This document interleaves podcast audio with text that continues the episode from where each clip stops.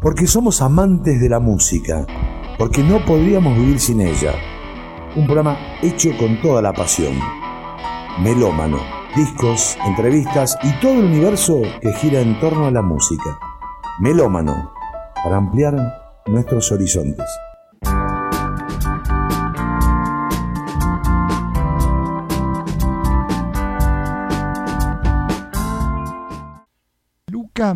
Siempre cuando comenzamos el programa hacemos una pregunta de rigor que es cómo llega la música a tu vida, pero en este caso la quiero cambiar y contarte que mm, Luca, Pato, Luca, Frasca, me llega a, la vida a través de blues local.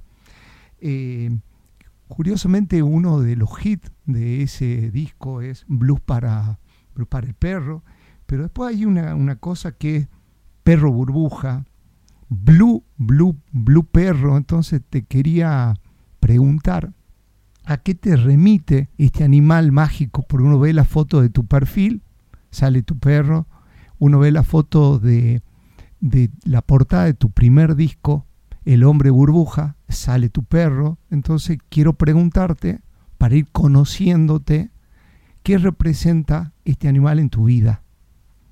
Bueno, diste con un punto muy, muy importante para mí, que es eh, tener un animal al lado, sobre todo que nací con un perro al lado, me vine a Europa, tenía un Doberman en Argentina, y cuando me vine para Madrid, que después me iba a Inglaterra, la semana antes de viajar le dije a mi hija, ¿me llevo el perro? No lo, yo vivía solo con el perro. Digo, no voy a, ¿a quién le dejar? No, ¿cómo estás loco? ¿Cómo te vas a llevar el perro? Imagínate. Me llevé dos teclados, una guitarra, un Leslie, un órgano y un perro. Así llegué a Madrid. O sea, totalmente, si lo pienso ahora, estaba, no sé si loco o vivo o que tenía una energía descomunal. Y, me traje el perro. Bueno, y acá, cuando me fui a vivir a, también a Inglaterra o estoy por Francia, siempre me lo llevé a todas partes y cuando se murieron tuve otros, o sea que no, siempre me acompañaron, yo siempre estuve con el piano y el perro al lado. Y el momento para salir a, dar una vuelta y volver y seguir estudiando, siempre fue como un animal, como, como si fuese una extensión mía, ¿no? Vos me entendés porque te gustan mucho los animales. Sí, sí, y, sí hay una cosa que mm, que lo veo bastante seguido en el mundo musical, en realidad en el mundo artístico, la conexión con los animales, lo cual me, hace muy bien, ¿no? Me hace muy bien. Y el carpo justamente era, era uno de esos que tenía una conexión con, los animales, y no hablo de con los perros, y no hablo únicamente de cactus, ¿no? Eh, cuando él... Hablas de la banda. Claro, claro. la banda que... eh, vamos a poner ahora las cosas, el tema con el que vos abrís tu primer disco.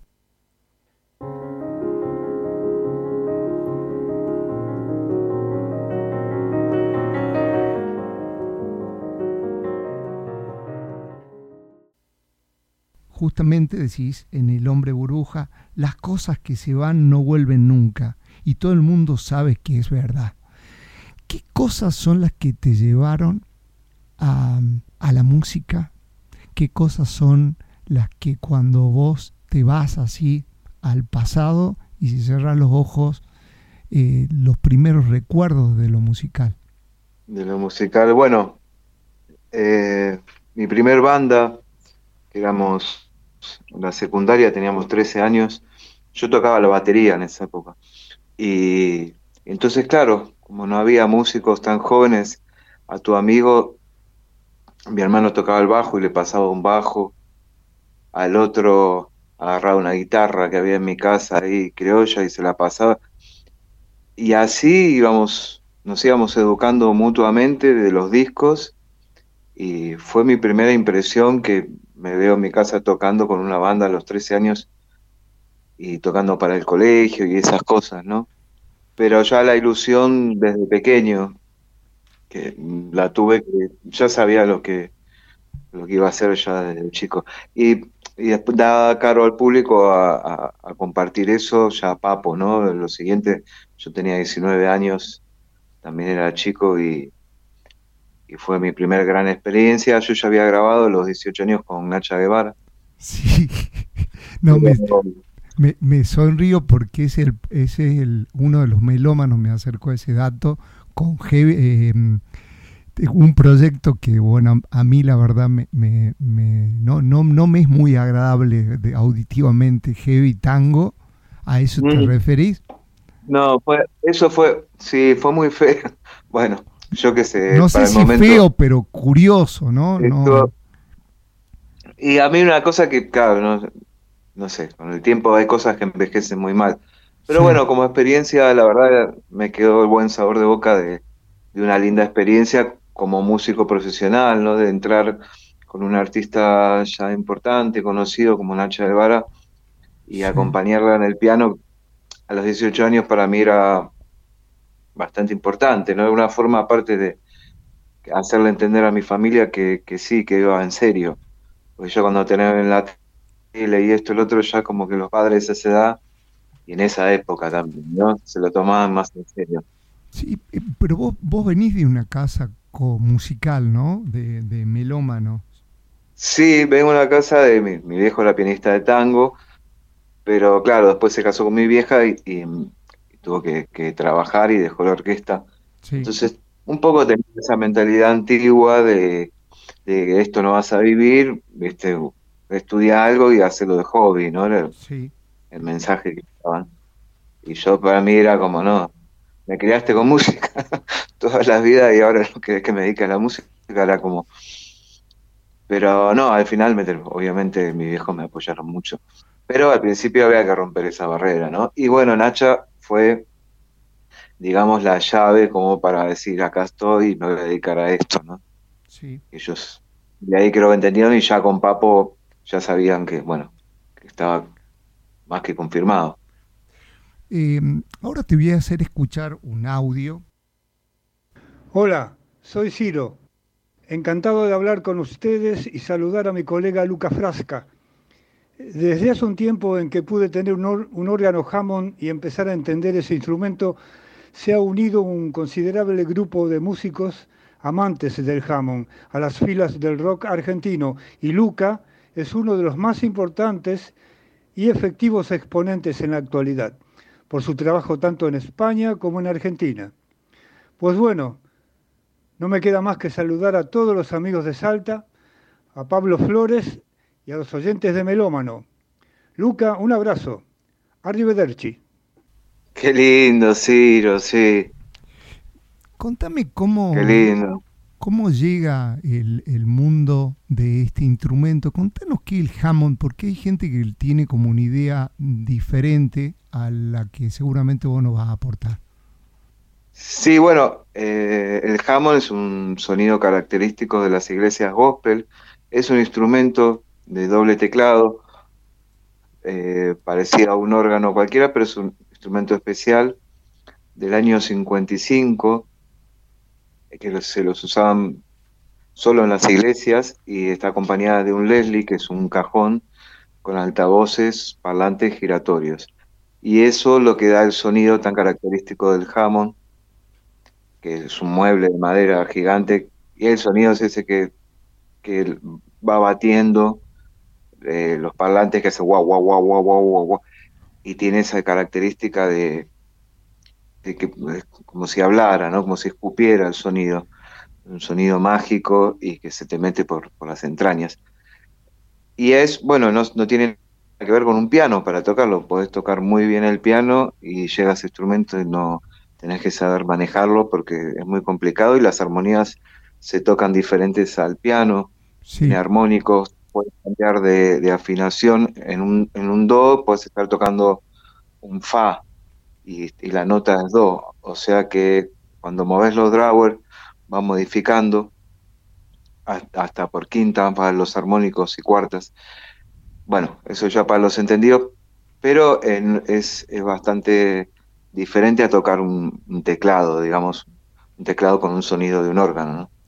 es que em, en estos días que tuve el placer de sumergirme en el mundo de Luca Frasca, em, vi que tocas varios instrumentos, podríamos decir, como exóticos, ¿Te considerás, no sé, un curioso? Acá en el norte le decimos culo inquieto. Disculpa mi, mi falta de adjetivos, pero eso es lo que utilizamos acá, que es la persona esa que constantemente está buscando una sonoridad diferente, algo que le llame la atención. Te, ¿Es por ese lado, por el lado del coleccionismo? ¿Por dónde, por dónde te pegan tantos, tantos instrumentos tan... instrumentos que nunca había visto en mi vida ni había escuchado en mi vida, ¿no? Sí, bueno, en realidad no, no tiene nada de coleccionismo. Digamos que es descubrir universos totalmente diferentes a lo que, por ejemplo, el piano o otros instrumentos más estándar, el bajo, la guitarra, eh, que se mueven y respiran de otra forma, ¿no? Por, ejemplo, uno de los instrumentos eh, se llama Onda Martenot. Es un instrumento del 1820 y es parecido a los que conocen el teremín, como va por frecuencia, por onda, se toca con la mano, como una radio, que acercás la mano y se hace más agudo, la alejas y se, hace más grave. Y la estás tocando en el aire con la mano, ¿no? Ahora mismo estoy haciendo el gesto, pero nadie me ve. pero sería tocar por frecuencia, si este onda martelot, esto se lo incorporó a una cuerda con un anillo que se va deslizando y vas haciendo como si fuese un glissando de toda la escala, ¿no? Sí. Con, con tonos, eh, semitonos, tonos, como si fuese un, piano, digamos, una escala normal, pero se toca graduando las distancias y, tenés tono y cuarto de tonos, como si fuese un instrumento de cuerda, un violín, un cello, que tienen un do, por ejemplo, pueden ser cuatro dos diferentes, o sea, lo vas temperando según lo vas afinando porque es totalmente de oído hay que tener mucho oído para tocarlo y es bastante complicado. A mí la verdad que me, me llegó bastante y sigo, sigo en la lucha. Y después tengo el Taishogoto, que es un instrumento japonés antiguo también, que es se toca como con unos botones de máquinas de escribir que presionan unas cuerdas. Y hay una cuerda pedal que suena siempre como un citar. Sí. En este caso se afina en re. Y, también tienes una... No, es un citar, es una mezcla de un citar con otra cosa percusiva, digamos. Instrumento Taisho Goto se llama, es bastante particular. ¿Vos que, Luca, que hay... Y después tengo los inventos de, tocar eh, eh, por adentro del piano, que eso ya más, está más visto. Voy a conocer el John Cage, que bueno, se toca desde adentro del piano, el piano preparado, hay mucha, mucha gente y muchas formas de utilizarlo, ¿no? Yo intenté hacerlo naranjas también, toco el piano con tres naranjas, eh, improviso y hago los contrapuntos, ¿no? Y, bueno, no es preciso, porque las naranjas van por el piano y no rodando y no es totalmente preciso, pero sí se van acomodando y creando, bueno, van creando cosas curiosas, ¿no? Nunca es igual, que eso es interesante.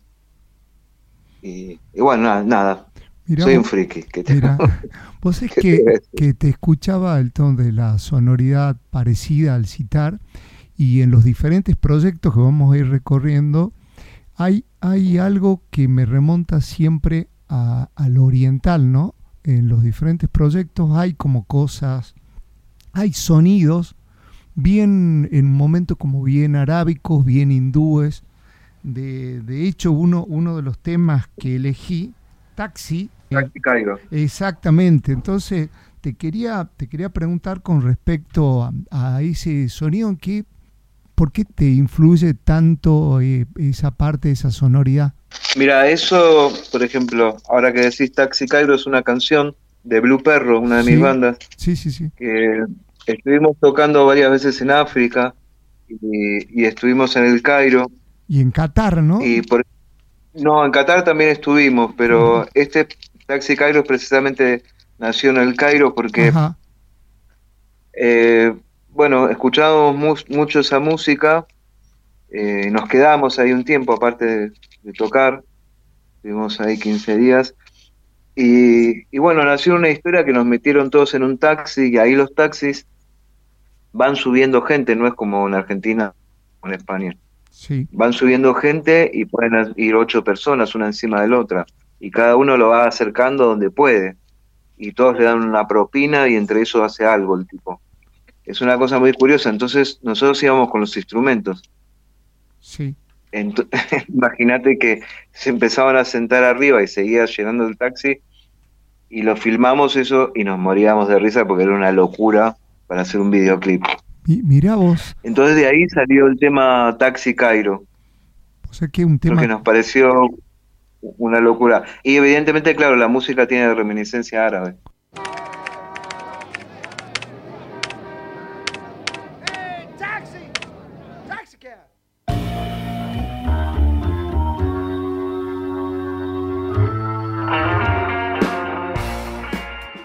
Quería que, porque uno de los temas que elegimos es Sandwich, pero nos gustaría que nos cuentes sobre este proyecto, sobre Bru Perro, que la verdad que yo quedé fascinado, yo y los que nos, melómanos que me ayudaron en este episodio, digamos.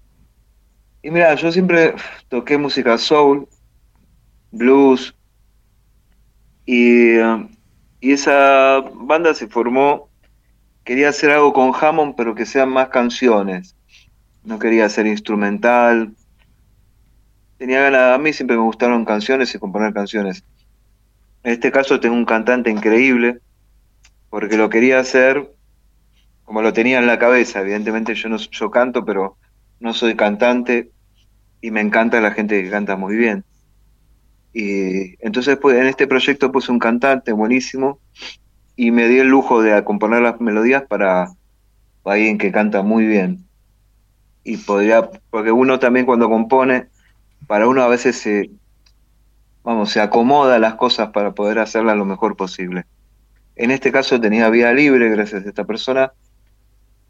Y entonces, con el sonido de Hammond y, el sonido soul, con pinceladas árabes y, y de world music, surgió este proyecto Blue Perro que duró 10 años.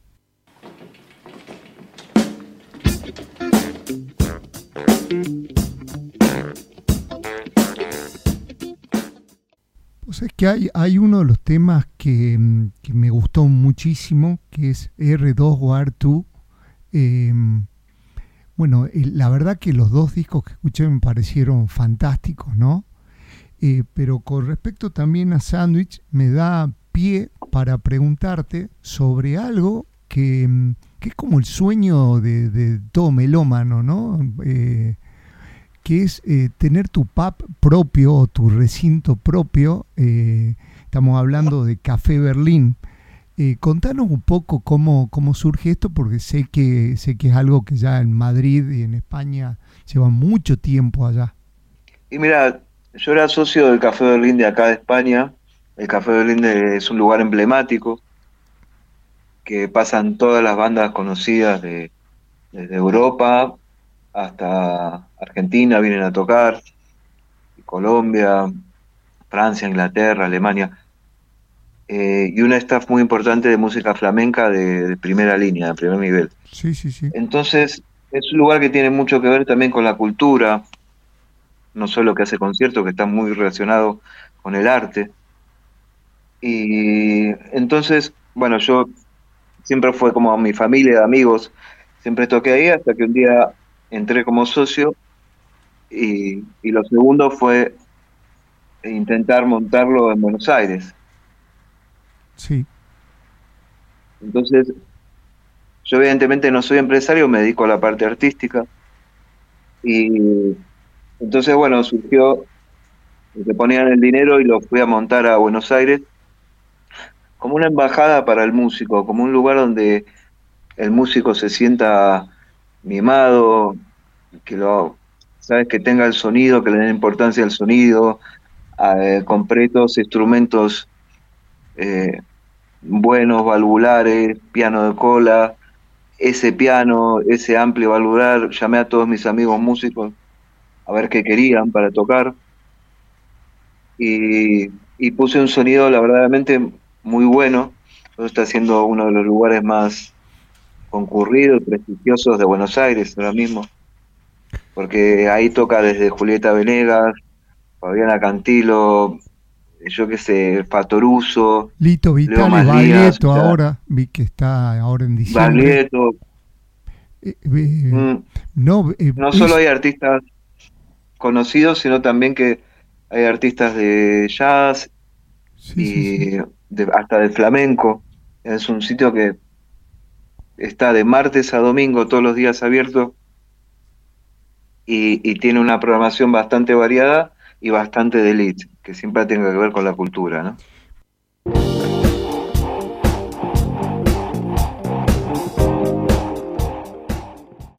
Vos es que mm, esto lo, lo, charlamos en su momento y te decía que creo que el público cada vez es como más exigente, lo cual me parece fantástico porque también lleva, eh, lo traslada hacia el local, el local lo traslada hacia el músico, y es que lo que vamos y, mm, a escuchar música por ahí en ese tipo de ámbitos nos molesta.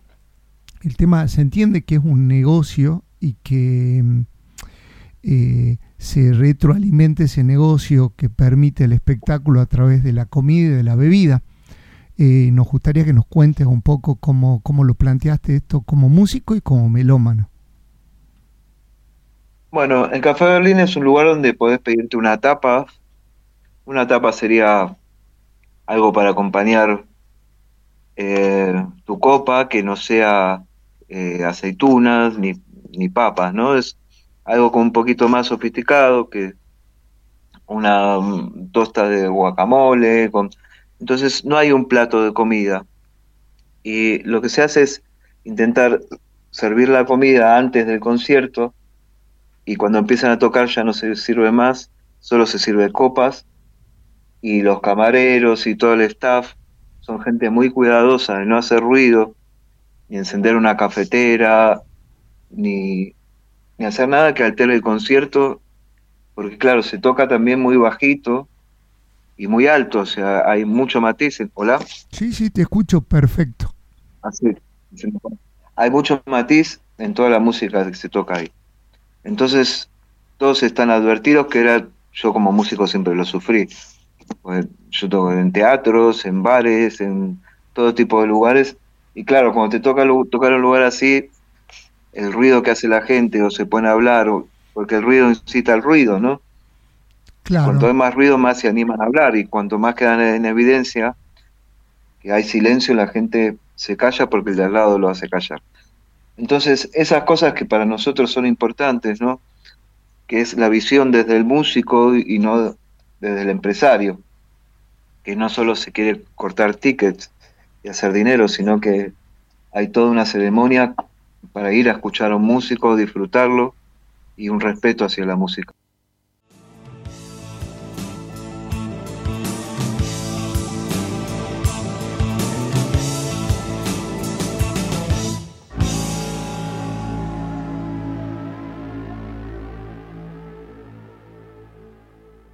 Comentaba al principio eh, que el primer registro que tengo es a través de Blues Local, de leer en teclado Pato Luca y traté de buscar diferentes registros y me parecía que había alguien que también tuviste en el programa, tuviste, salió tu nombre en el programa y, lo compartimos, que es con el proyecto también de Tao de Kim.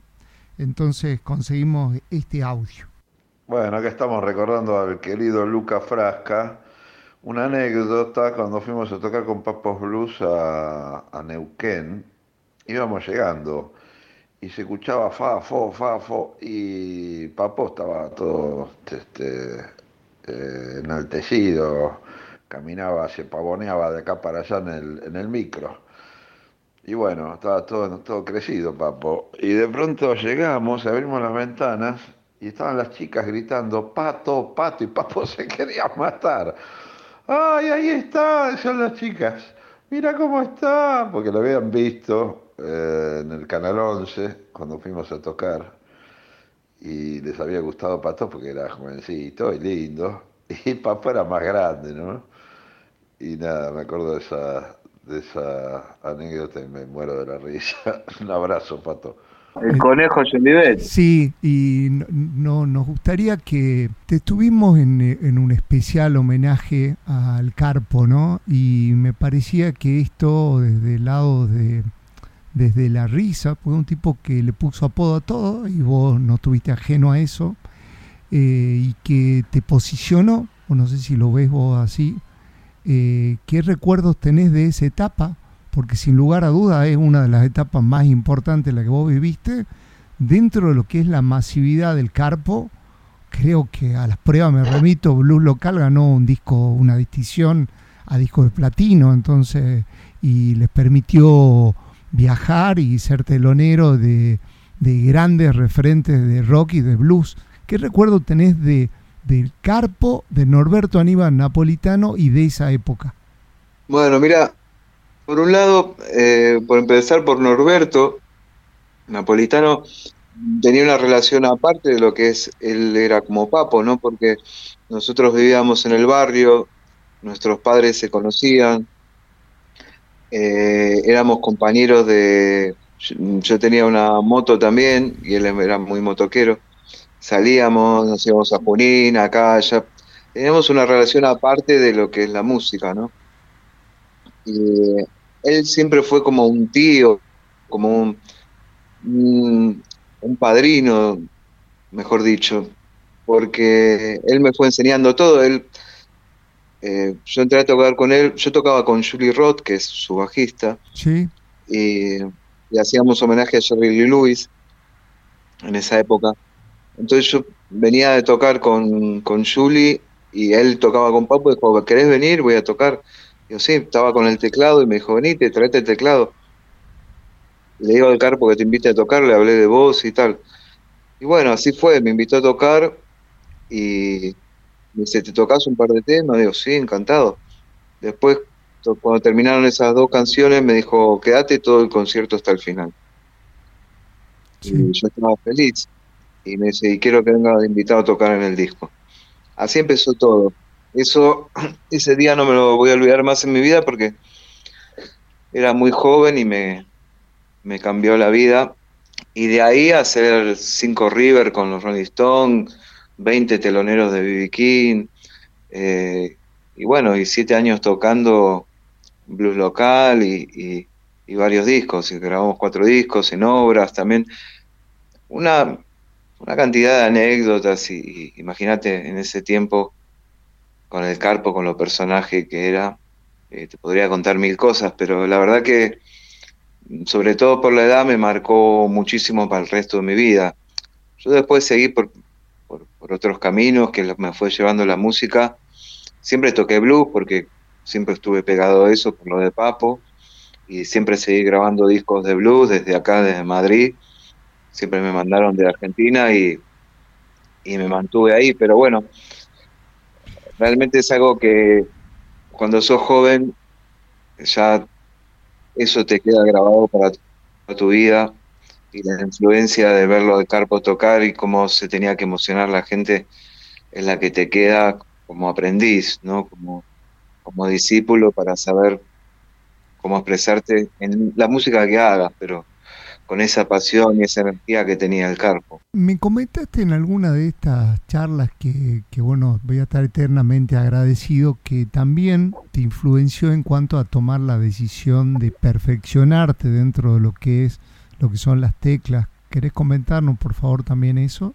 Porque el Carpo, lo que por ahí, como los oyentes se van renovando, él tenía una sonoridad muy de piano por Liliana, por su hermana. De hecho, Desconfío lo compone ahí y si bien no era un pianista virtuoso, lo entendía eh, desde lo más profundo y lo sentía al piano.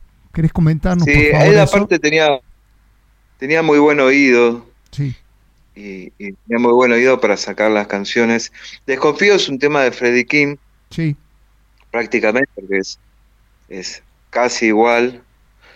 Eh, solo que en realidad eso lo puede hacer cualquiera. Lo que pasa es que el Carpo tenía algo especial con sus letras disparatadas y su forma de, decirlo, ¿no? de cantarlo. Eh, era lo que lo hacía único porque bueno, hubo el formato del tema eh, un viejo blues, eh, desconfío, es, un formato dentro del blues muy tradicional, ¿no? Quizás para la gente que no está acostumbrado es como un tema nuevo, pero bueno, se, con esa estructura se han hecho muchos temas. Exactamente. Y el Carpo tuvo el arte, el arte para hacerlo a su manera y llegar a todo el mundo. Perfecto. Y, bueno, vamos a ir adelantando cosas en el programa, vamos a viajar y bueno, sos como un, sos un artista muy completo. Entonces hay una parte mía que dice, ponele swing, ¿sí? Que justamente es el tema que vamos a poner ahora y que nos va a dar pie para una formación que ayer me voló la cabeza, que es lo último que escuché tuyo, y es el show de Dodo.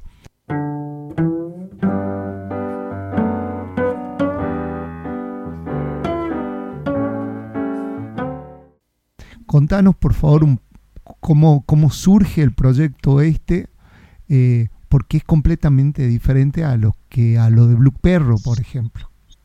Sí, eso fue anterior. Digamos que eh, Dodó nació a raíz de que yo conocí a Marina Sorín, una gran chelista que, bueno, tocó con Fito Páez, con Joaquín Cortés, con los flamencos. Es una argentina que se vino a vivir aquí, muy talentosa que tiene su proyecto muy bueno. Se llama Marina Sorín, para lo que les puede interesar. Y, empecé a trabajar mucho con el cello y piano y empecé a agregarle fantasía, como lo que decías vos, que justamente nuestra palabra.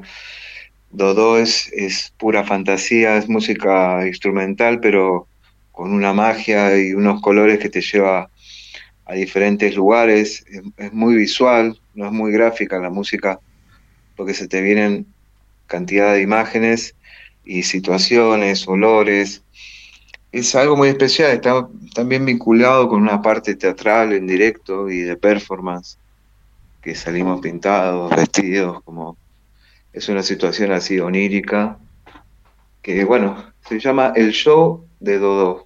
Para los que quieran buscarlo, es algo totalmente diferente. Es una música que para gente que, le gusta, para los curiosos, digamos.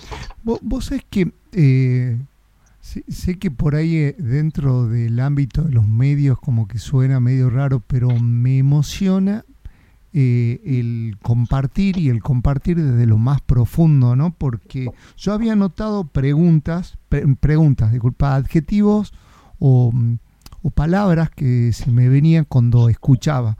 Uno es cine, el otro es teatro, fantasía, locura, delirio. Eh, de todos los proyectos es lo que mm, más me emocionó, lo que más me hizo volar. Em, y hay algo que... ¿En serio? De, lo que más me, me, emocionó, me conmovió, me hizo volar, me hizo viajar, eh, fue, fue este proyecto tuyo. Me parece una cosa emocionante, esa es la palabra, como un viaje, como un viaje emotivo, como un viaje eh, místico. E, eso es lo que sentí cuando lo escuchaba anoche. Qué bueno, mirá qué cosas lindas me decís. Eh, la verdad que esa es la finalidad de la música. Que te haya sucedido eso, valió la pena hacerlo. Siempre, siempre que alguien dice eso, creo que vale, vale la pena hacer las cosas que cuando no es música totalmente de mainstream o comercial, a veces el, el músico pierde, pierde la de creer en él, ¿no? O sea, se queda como seco, empieza a querer hacer algo que hace el de al lado que le va bien, ¿no? Y para desprenderse de todo eso, hay que tener mucha, mucha visión y, mucha esperanza por dentro, que siempre hay gente que disfruta la música, cualquier estilo que hagamos y lo hacemos con el corazón y, bien hecho, ¿no? Con el detalle, siempre alguien va a escuchar ese detalle que, que parece que tocamos para que para gente tonta, ¿no? Porque creemos que si hay gente que tiene mal gusto, la que está al lado va a tener mal gusto también quizá el porcentaje es menor, pero siempre para una minoría es lo, bonito de, hacer las cosas, no tiene otro misterio. Vos es que hay, hay otra, otra de las tantas cosas que, que disfruté mucho y es ver que más allá de que llevas muchos años viviendo en España, es como que hay también otra palabra que se me viene cuando escucho tu música, es nostalgia.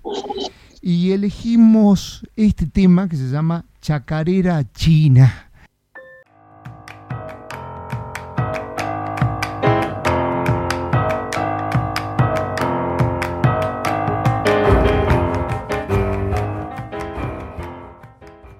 Lo que te quería preguntar es lo siguiente, ¿qué te llevó a España, eh, pero a la vez, eh, escuchando todos tus proyectos, hay como constantemente como un guiñe de ojo hacia Argentina, es como que te fuiste en cuerpo, pero emotivamente, y eso se siente, hay en algún momento que me remite eh, a la Argentina.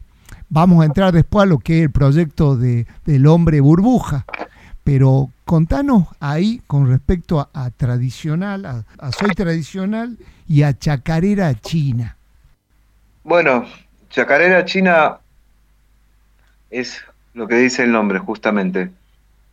Es una chacarera contemporánea con, aires así de, de cine y teatro, tiene esa cosa teatral y misteriosa y oscura, tiene mucha oscuridad ese tema, en el buen sentido, ¿no? De, profundidad. Sí. Y después es, es, un tema, hay que escucharlo porque pasa por un montón de estadios, ¿no? Y después el soy tradicional siempre fue una coña que hacíamos, ¿cómo se dice en Argentina? Una broma que hacíamos, que la gente decía, pero vos estás re loco. Y yo digo, soy tradicional una frase que teníamos como soy, ¿sabes? Como soy un tipo, un tipo tradicional, conservador. Sí. Que claro que el, conservador, el ser tradicional para mí es, en mi mundo soy tradicional, como todos los demás.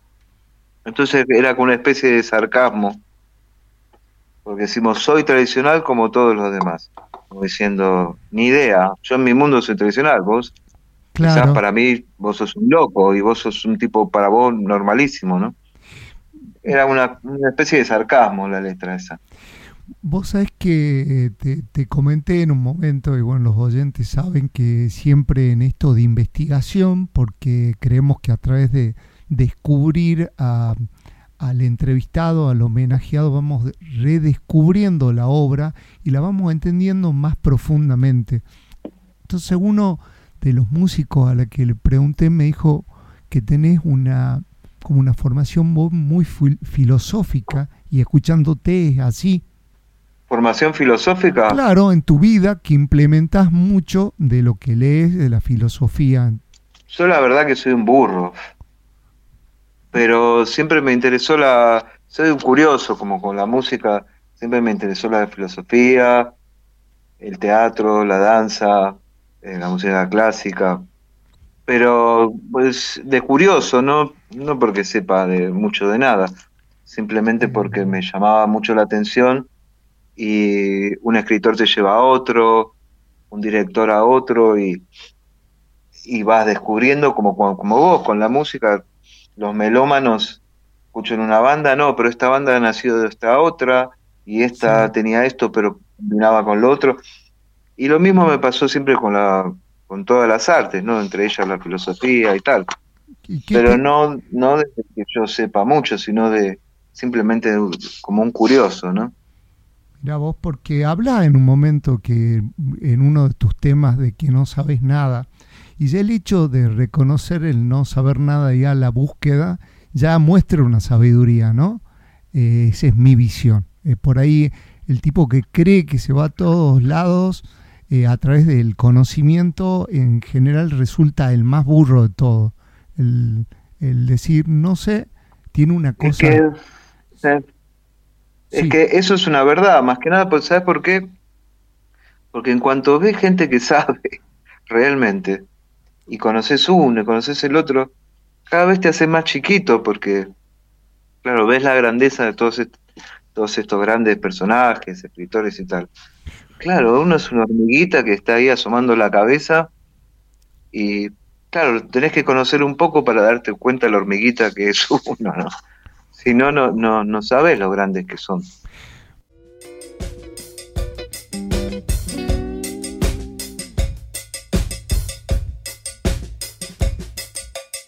Como para llevarlo al plano por, ese lado y de ir buscándole una vuelta, eh, pensaba que uno se, se reúne, se junta con personas que son afines a uno, no únicamente en cuanto en este caso a la música, sino a la manera de sentir.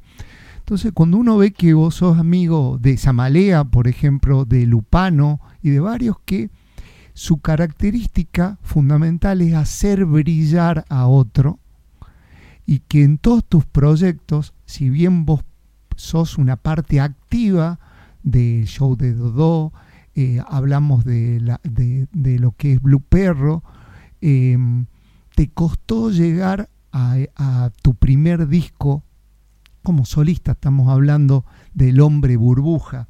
¿Eso llega por una cuestión natural? ¿Fue una necesidad? mi primer disco es, es que hay, hay una confusión porque mi primer disco es el show de Dodo. Ajá. Que estas, estos proyectos, tanto como Blue Perro, sí. yo soy autor de, de casi todos los temas. Claro. Y productor y son proyectos que monto, que no necesariamente en algunos son instrumentales, otros son cantados, pero yo no canto. Claro. Pero los proyectos desde el, momento cero sí, sí, sí. Están, están montados como álbumes personales, ¿no? Después, en un momento mis amigos me, quemaron la cabeza diciéndome que, que tenía que tener un disco cantado por mí, con tu nombre. Y he hecho todo por, con mi nombre, porque yo nunca le quise poner mi nombre. Claro, a eso es lo que yo me, refería. Hay muchos proyectos de estos músicos en los cuales hablamos, en los que hay una participación activa y en lo tuyo me queda claro que, que vos sos el compositor y, y, eh, la persona que craneó desde cero, pero es el primer disco que pertenece a, hay un, un nombre, es Luca Frasca, y no, no como una cosa más de banda. ¿Eso a qué se debe? ¿Cómo, cómo llegas ahí? Yo, te, te explico, Pablo, esto como mi forma de pensar, ¿no? Para los que tengan banda, les, les interese una opinión más. A mí, siempre ponerle el nombre de una banda, me parecía que la gente se iba a involucrar más, se iba a sentir parte de ese nombre. Eh, como no necesito protagonismo ni flores porque la verdad que ya de, chiquito no lo tenía cubierto eso. Entonces, yo siempre pensé que mejor no le pongamos mi nombre, que si no parecen que están tocando para mí. Aunque al final es lo mismo, ¿no? Pero, digo, si yo pongo el nombre parece que somos todos, ¿no? Y, y a la gente va a sonar el nombre y a mí me da igual. Es como una forma de, de hacer que la gente esté con vos, viste que, que yo no soy lo más importante, lo importante es lo que estamos haciendo. Eso sí es importante, pero no uno mismo. Y una forma de, reflejar eso. Hasta que un día mis amigos me dijeron, dejate de joder, está todo bien esto que haces, pero hacete algunos discos cantados vos y, y, todo vos, así, con tu nombre. Digo, bueno, vale, me rompieron la pelota.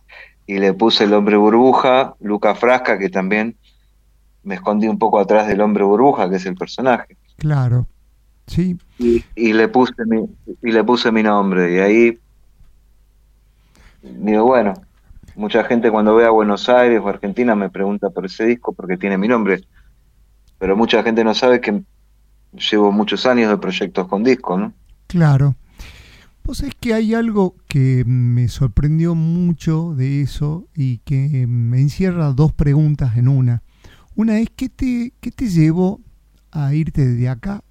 Vos comenzaste muy chico a tocar, llegás a tocar en estadios, a ser reconocido a través de, uno de los músicos que, sin lugar a duda, es emblema, el Carpo, ¿qué te lleva a España? Y de repente la segunda que está ligada es, em, después de tantos años en España, sacas tu disco con tu nombre, ya un proyecto que si bien participan y otros músicos también, la sonoridad es argenta. Eh, elegí cuatro temas, porque un disco muy bueno, ¿no? Muy bueno. Eh, cuatro temas en alusión a esto.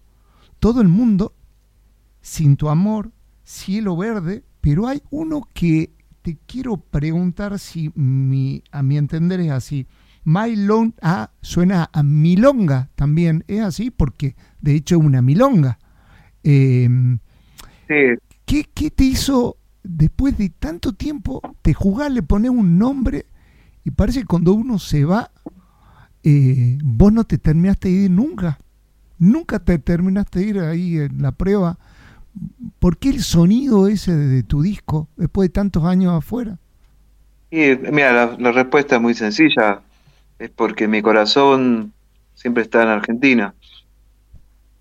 Y mis afectos y mi familia y la forma de entender la vida sigue siendo la misma, ¿no? Entonces sale eso. Y sale un disco pensando en mi familia, mis amigos, en todos los que me van a escuchar, con las influencias del rock nacional también.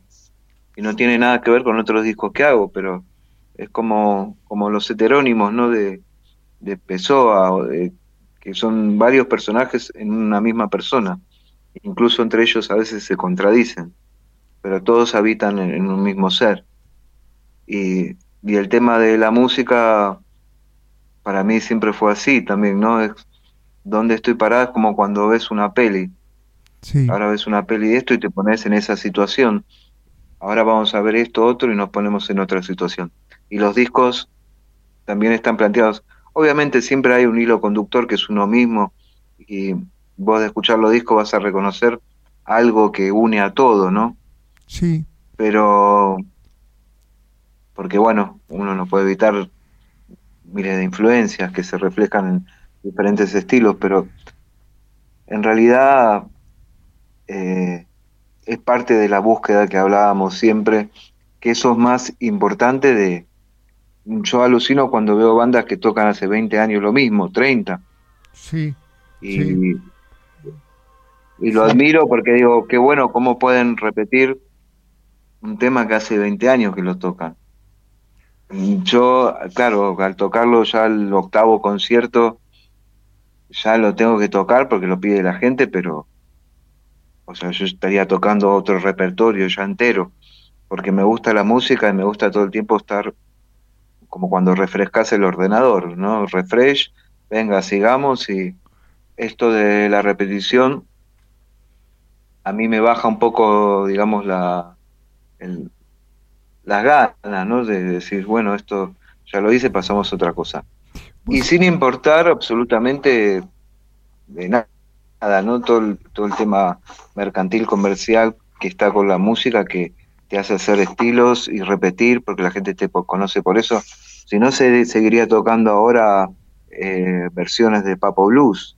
Claro. Que las toco y me la paso bien con, cuando voy a Buenos Aires junto a todos los bluseros y lo hago, pero como una cosa anecdótico para juntar amigos y recordar viejos tiempos, pero no podría estar haciendo ahora homenaje a Papo a esta altura que desde esa época pasaron 30 años, entonces imagínate, es, eso es toda una vida y es como, no sé, es una visión, no, no digo que el que lo haga esté mal ni, ni bien, simplemente que la necesidad de búsqueda de estar tocando cosas diferentes en mi persona es, es inevitable. ¿no? Vos sabés que eso se ve claramente en tu disco porque vos largás con cosas que comenzás con un plano, con un piano muy clásico.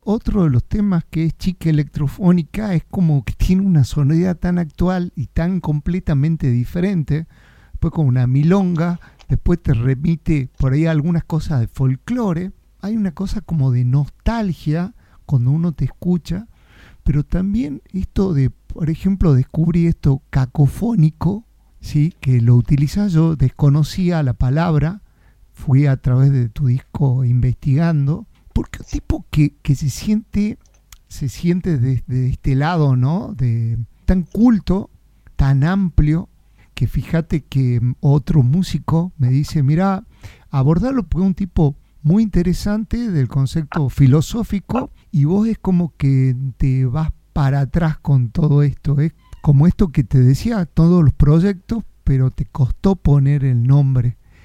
Que, ¿Cómo te ves proyectado para el futuro con, con respecto a lo musical? ¿Qué nos espera? Mira, para el futuro tengo dos proyectos ahora, que uno es con trabajo, piano y batería, que es crear un sonido con esos tres instrumentos.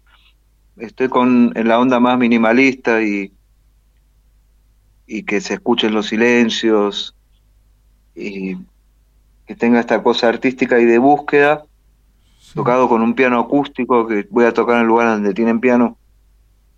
Y el mismo piano lo paso por, por efectos de delay o de reverb eh, a un piano acústico, ¿no?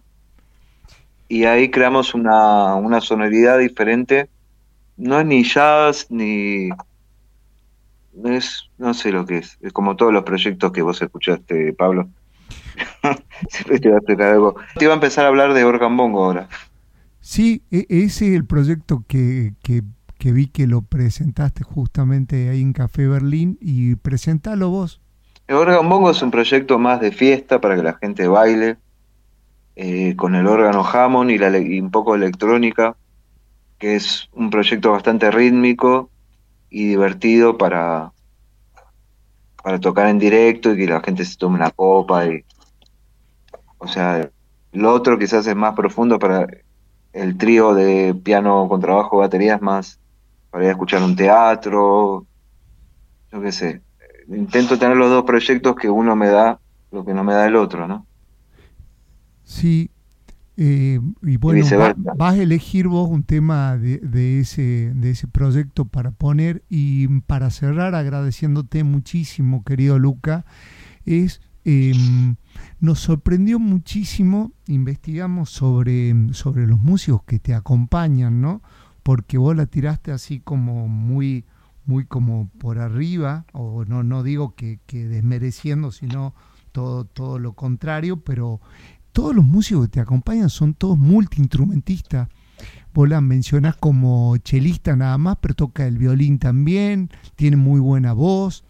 Pero viendo todo eso, en la presentación de tu disco, me llamaba la atención eh, la guitarra.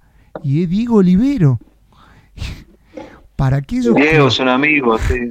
Pero Diego es el director musical de Fito es un tipo que toca la guitarra y es un virtuoso, pero no es guitarrista, porque en realidad el Pito lo llama para, para que toque otro instrumento. Eh, y, me llamó eh, también la atención que muchos de los que participan en tu proyecto no solo son virtuosos en los usos, sino que tocan varios instrumentos. Eso se ve más claramente en el show de, Don, de Dodono, donde el mismo músico toca varios instrumentos. Eh, ¿Cómo es la búsqueda de, los músicos para, eh, para tu caso, ¿no? que sos tan obse, así, tan freak? Sí, mirá, Diego Olivero, todo lo que toca lo toca muy bien. Y qué mejor un guitarrista que toca el piano para entender a otro pianista. Claro. O sea, el, el Diego Olivero es un tipo que tiene una musicalidad muy potente y, es un encanto de persona también. Y, igual que Javier Martínez, el baterista que toca ahí, que toca con Maloset, que toca con... Sí, sí, sí, sí. También son todos músicos con un oído y con una destreza musical increíble, que son amigos, por suerte. Y, y siempre que voy a Buenos Aires compartimos con ellos porque, vamos, o sea, enriquecen mucho la música. Le explicamos a los oyentes de Latinoamérica que Javier Martínez, que se refiere, no es Javier Martínez Manal, ¿sí? sino que es otro Javier Martínez, también baterista, también virtuoso, pero más joven y con mejor carácter. o mejor carácter. Sí. Sabés que el lugar de cabecera de Javier Martínez, que estuve tocando con él, el Manal, Sí. el señor Martínez, eh, su lugar de habitué es el Café Berlín, Mirá vos. que está, está enamorado, dice que es el mejor club de, de Sudamérica Sí. y que no lo sacan más de ahí. O sea, lo, claro, todos los artistas de ahí lo tratamos de lujo y encima cuando estoy yo los recibo yo y, y están encantadísimos, o sea, están ahí tocando, eh, están todos. Muy recomendable Café Berlín cuando vayan a Buenos Aires porque van a ver una, un staff de músicos increíbles. Sí, hace, hace poco estuvo uno de mis grandes ídolos, digamos, que es Lito, Lito Nevia, y otro ahora Massa también. Massa también, que lo admiro profundamente a Mazacote. a- eh, y no, es, es muy ecléctico también eh, lo- la, la cartelera, la, la posibilidad de, de ir a verlo. Así que ahora que voy a estar, voy a ver si me puedo dar una vuelta por ahí, conocer el lugar.